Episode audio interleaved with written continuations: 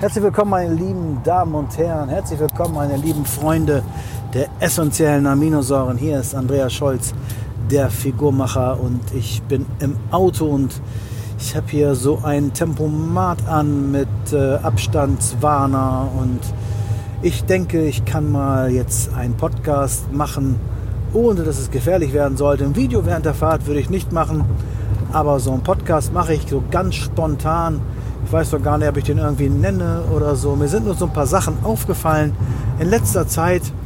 Da würde ich auch gerne mal meine Sicht der Dinge dazu geben. Und zwar geht es in diesem Podcast darum, kann ein Stoffwechsel einschlafen? Wie viele Kalorien darf ich essen? Soll ich essen? Welche Kalorien soll ich essen? Alles so Fragen, die wir uns tagtäglich stellen im Bereich der Ernährungswissenschaft, Sportwissenschaft oder einfach nur in der Praxis. Und dieser Podcast wird keine, und das möchte ich auch nicht, kein rein wissenschaftlicher Podcast mit ganz vielen, ich sag mal so, Fremdwörtern und englischen Wörtern und so. Ich möchte es ganz, ganz klein und, das heißt nicht klein, ich möchte es ganz einfach halten. Ihr hört auch schon, ab und zu verspreche ich mich, ich habe das jetzt nicht vorgeschrieben oder so. Das bin ich nicht. Ich habe, ihr weißt ja, ich habe so mal das Buch von Martin Betschart gelesen. Es gibt drei verschiedene Typen. Die roten, die grünen und die blauen. Und die roten, das sind die Macher, die machen einfach. Und wenn es nicht funktioniert, machen sie einfach weiter oder nochmal. Und die brauchen nur eine kleine Inspiration und machen einfach. So einer bin ich. Deswegen heiße ich auch Figurmacher. Und dann gibt es die Blauen, die wollen alles ganz, ganz genau haben. Die muss es auch geben und die finde ich auch gut, dass es die gibt. Und die möchte ich auch gerne in meiner Nähe haben, die alles so ein bisschen sortieren, was ich mache und die mir auch die richtigen Fragen stellen, damit ich ins entsprechende Detail gehe. Ähm, aber wie gesagt, meins eher so ein Macher-Podcast mit keine großen, tiefgründigen Zahlen und Rechenbeispiele. Ja, und dann gibt es noch die Grünen und äh, das sind so die geselligen Menschen, die hören sich gerne alles an, reden auch gerne überall mit und sind aber jetzt nicht so, dass sie so gerne irgendwas Neues umsetzen, sind eher ein bisschen gemütlich. Und das ist, das gibt keinen guten oder keinen schlechten Typen von den Charaktertypen her, sondern die gibt es nun mal und das ist immer ganz wichtig, wenn man mit Menschen zu tun hat. Ich merke das jeden Tag in der Beratung, dass man dem einen alles ganz genau erklären muss und die fragen auch nochmal nach und die anderen sagen, ja, super, danke, mache ich. Und in diesem Podcast geht es um das Thema Stoffwechsel und auch Kalorien. Kann ein Stoffwechsel einschlafen? Naja, die Frage ist ja erstmal, was bedeutet denn einschlafen? Ich denke, dieses Wort ähm, soll bedeuten, dass man irgendwie zu wenig gegessen hat und dadurch sich der Körper darauf eingestellt hat und gesagt hat, so, äh, ich fahre jetzt meinen Grundumsatz, ich fahre jetzt meinen Energiebedarf runter, damit ich auch mit wenig zu essen zurechtkomme. Und wenn ich dann mehr esse, nehme ich gleich wieder zu. Das gibt es so in dem Sinn nicht. Hm, das, was Stoffwechsel einschlafen wohl bedeutet, ist, dass der Grundumsatz runtergeht. Ganz einfach, wenn ich 100 Kilo wiege, ich nehme 20 Kilo ab, dann habe ich natürlich einen geringeren Grundumsatz. Mit 100 Kilo, als jetzt mal so, nagelt mich nicht fest auf die Zahlen, wären das 2400 Kalorien Grundumsatz und mit 80 Kilo wären das ja schon 20 mal 24, 80, also 1960, sind also über 400 Kalorien weniger. Und dann vielleicht noch eine kleine Anpassung nach unten, maximal 100 Kalorien. Vielleicht sind es dann 1900, so jetzt überschlagen. Also 500 weniger als vor der Diät. Das ist ganz normal, denn du hast ja auch ungefähr 20, in diesem Fall 20 Kilo weniger zu schleppen jeden Tag und deswegen ist auch dein Grundumsatz niedriger. Das heißt aber nicht, dass er eingeschlafen ist. Das würde jetzt bedeuten, wenn ich eine Diät gemacht habe mit 2000 Kalorien am Anfang, dann werde ich wahrscheinlich abnehmen, wenn ich 100 Kilo wiege. Aber wenn ich 2000 Kalorien esse, wenn ich nur noch 80 Kilo wiege, wird vielleicht noch was passieren, aber auf jeden Fall weniger. Und das ist dann vielleicht das, was die Menschen meinen mit eingeschlafen. Man müsste jetzt also den Kalorienbedarf bzw. die Kalorienzufuhr immer wieder anrechnen an die derzeitige, an das derzeitige Gewicht. Und das macht man vielleicht nicht. Deswegen sollte sich im Laufe der Zeit immer dass die Kalorien sich reduzieren. Und was wir wissen ist, je niedriger dann der Körperfettanteil, desto besser kann ich mit Kohlenhydraten umgehen. Ich mache das bei meinen Jungs und Mädels immer so, ich nenne das Rising Carbs, also aufsteigende Carbs oder aufsteigende äh, Kohlenhydratzufuhr. Ähm, das mache ich gerne dann, beziehungsweise Kalorien gehen runter und die Kohlenhydrate gehen hoch. Man braucht dann ein bisschen mehr Kohlenhydrate. Man kann die besser verstoffwechseln, besser, ich sag mal, in Wärme umsetzen, Energie umsetzen als früher, wenn man vielleicht noch etwas schwerer ist und sozusagen insulinresistent. Das bedeutet, man kann mit den Kohlenhydraten nicht so gut umgehen. Also um es abzukürzen, ein Einschlafen des Stoffwechsels gibt es so nicht. Er passt sich an. Wir haben das Problem in der Praxis, und das wird jeder nachvollziehen können, der schon mal eine härtere Diät gemacht hat, dass du irgendwann total, ähm, ich sag mal, ähm, launisch wirst oder schlecht gelaunt wirst, wenn man so sagen, weil du nichts mehr zu essen hast oder weniger zu essen hast als sonst, aber du ziehst deine Diät durch und dann hast du keinen Bock mehr, dich so viel zu bewegen. Und dann geht der Gesamtumsatz ganz weit runter, denn es gibt da eine Komponente im Gesamtkalorienumsatz. Jetzt muss ich ein englisches Wort nehmen. Nee, ich nehme das Wort nicht. Das ist die sogenannte Alltagsbewegung. Wenn du natürlich lethargisch wirst durch deine Diät, bewegst du dich nicht mehr so viel. Das heißt, du kannst auch nicht mehr so viele Kalorien verbrauchen oder verbrennst nicht mehr so viel. Und das ist so das Ding, was halt abnimmt. Deswegen macht es Sinn, ab und zu mal wirklich aggressive Tage zu machen. Aggressiv meine ich jetzt mit wirklich runterzufahren, ein hohes Defizit zu schaffen. Wie hoch das ist, kommen wir gleich zu. Und dann wieder Tage mit Hochfahren, also viele Kohlenhydrate zu essen, aber nicht weiter als über den Erhaltungsbedarf. Dann wirst du merken, dass du dann auf mal viel aktiver wirst, viel mehr Wärme bekommst und dadurch dich mehr bewegst und du besser abnehmen wirst. Das ist kein magischer Trick, sondern ganz normal. Äh, unser Körper reagiert dann mit einer übermäßigen Nahrungszufuhr, mit mehr Bewegung.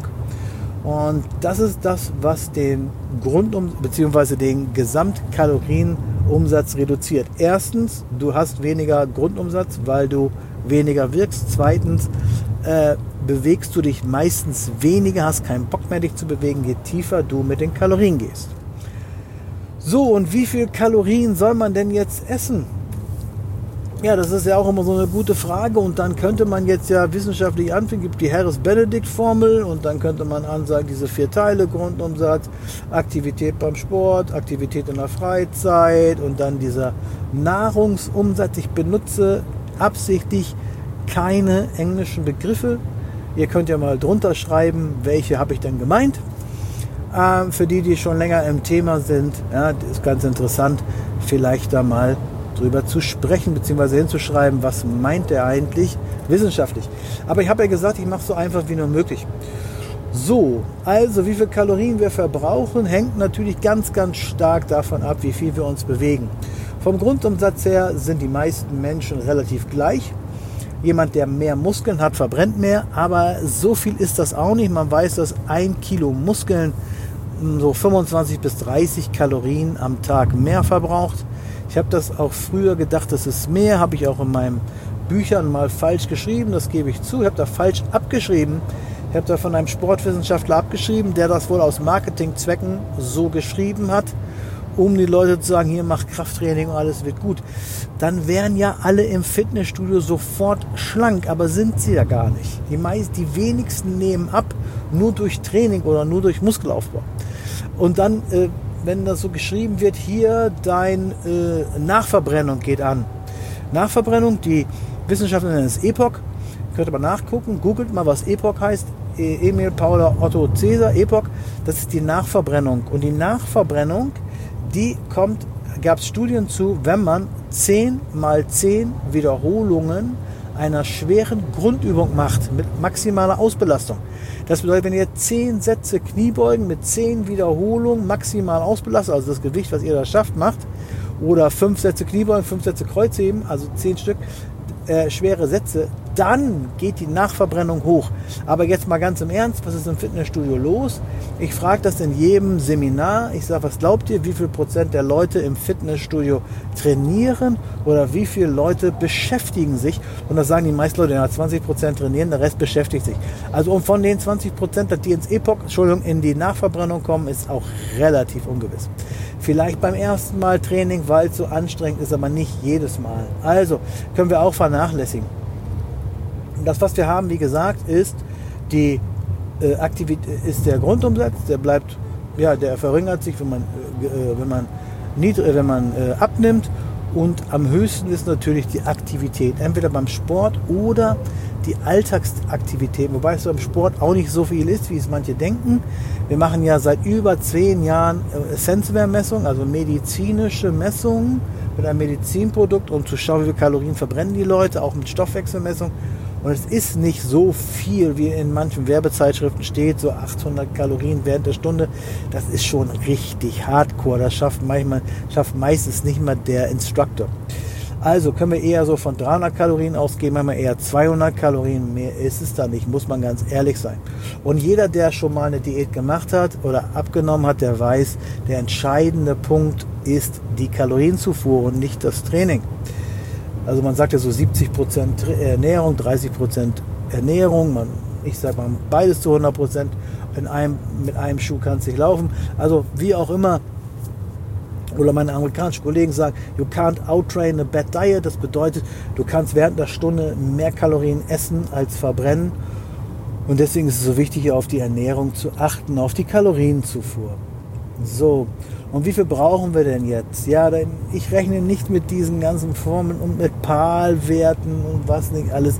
Das langweilt mich. Ich bin jemand, der hat so seine sogenannten Kalorienfaktoren und die benutzen andere Wissenschaftler auch. Ähm, gerade letztens gelesen, dass man am Anfang der Diät einen Kalorienfaktor von 25 hat und nachher muss man dann runter auf nach einem Jahr ungefähr, wenn man also sehr viel vorhat abzunehmen, auf 20. Was bedeutet jetzt 20? Was bedeutet 25? Fangen wir mit 20 an. Jemand wiegt 100 Kilo als Beispiel, ja? Und mal 20, dann wären 100 mal 20 wären 2000 Kalorien. Das wäre der Kalorienfaktor 20. Also Körpergewicht mal 20. 100 mal 20 gleich 2000 Kalorien. Das bedeutet, diese Person muss, um abzunehmen, 2000 Kalorien essen. Und wenn er am Anfang seiner Diät wäre mit äh, 100 Kilo, dann wären das mal 25, wären zweieinhalbtausend Kalorien. Also Im Einzelfall kann man auch noch tiefer gehen, je nachdem, wie viel die Menschen sich bewegen. Und jetzt kommen wir so in einen Zwiespalt. Gehen wir mit den Kalorien so tief runter, dass wir uns erstens weniger bewegen, das merkst du nicht, das ist unbewusst und wenn wir so weit runtergehen mit den Kalorien, dann gibt es auch eine sogenannte nahrungsinduzierte Thermogenese. Die nahrungsinduzierte Thermogenese bedeutet, wie viele Kalorien brauchen deine Nährstoffe, die Makronährstoffe, um, um aufgespalten, aufgenommen und gespeichert zu werden. Und da wissen wir, dass Fett sehr wenig Energie braucht. Das heißt, Fett wird sehr gut in Körperfett umgewandelt. Kohlenhydrate verbrauchen so maximal 10% seiner Energie, um umgewandelt zu werden, um gespeichert zu werden. Und das Eiweiß braucht bis zu 30%. Sodass man jetzt so ganz doof sagen könnte, wenn ich 100 Kalorien aus Kohlenhydrate esse, nehme ich 90 auf, um damit Energie zu bilden. Und beim Eiweiß, wenn ich 100 Kalorien aus Eiweiß esse, nehme ich davon 70 Kalorien auf. Deswegen funktionieren meistens kalorienreduzierte, also eiweißreiche Diäten ganz gut. Und jetzt kommt es zu einem, einer Feinabstimmung und die muss jeder für sich selber rausfinden. Wenn ich zum Beispiel sehr, sehr wenige Kalorien esse für mich, sagen wir mal 1400 Kalorien, 1700 Kalorien, dann ist das schon wenig, dann ist die Gewichtsreduktion relativ gering weil ich werde mich dann auch nicht viel bewegen, ich habe nicht viel Bock und dieser Faktor, dass die Ernährung, der Umwandlung der Ernährung mehr braucht äh, oder Thermogenese oder Thermodynamik Entschuldigung, Thermogenese, ist natürlich auch geringer. Das hatte ich jetzt auch bei einem Kunden von mir. Der hat auch immer nur 1,8 gegessen, hat nicht abgenommen und fühlte sich immer schlecht und hatte keinen Bock zum Training. Er wiegt auch so um die 90 Kilo.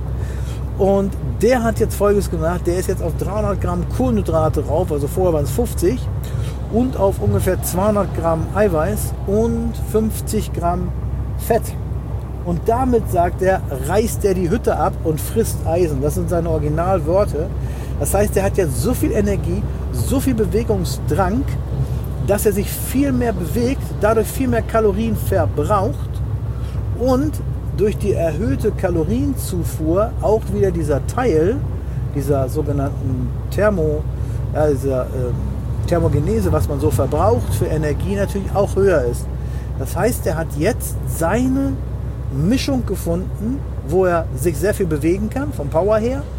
Und auch, dass er immer schön brennt, dass ihm immer schön warm ist, dass sehr viel in Wärme umgewandelt wird. Und das ist so der Trick meines Erachtens, den man machen muss. Bei mir ist es auch so, wenn ich verbrenne jetzt nicht viel, ich habe auch hormonell natürlich Schilddrüsenunterfunktion, was ich nicht alles habe, aber bei 1,7 passiert bei mir nichts. Bei 2,3 bewege ich mich mehr, habe Bock zum Training, habe im Alltag mehr Bock und verbrenne dann mehr. Und mit 2,3 nehme ich besser ab als mit 1,7. So, und ähm, das ist also so einer der Tricks bzw. der Sachen, die ihr beachten müsst. Oder beachten solltet oder mal ausprobieren solltet.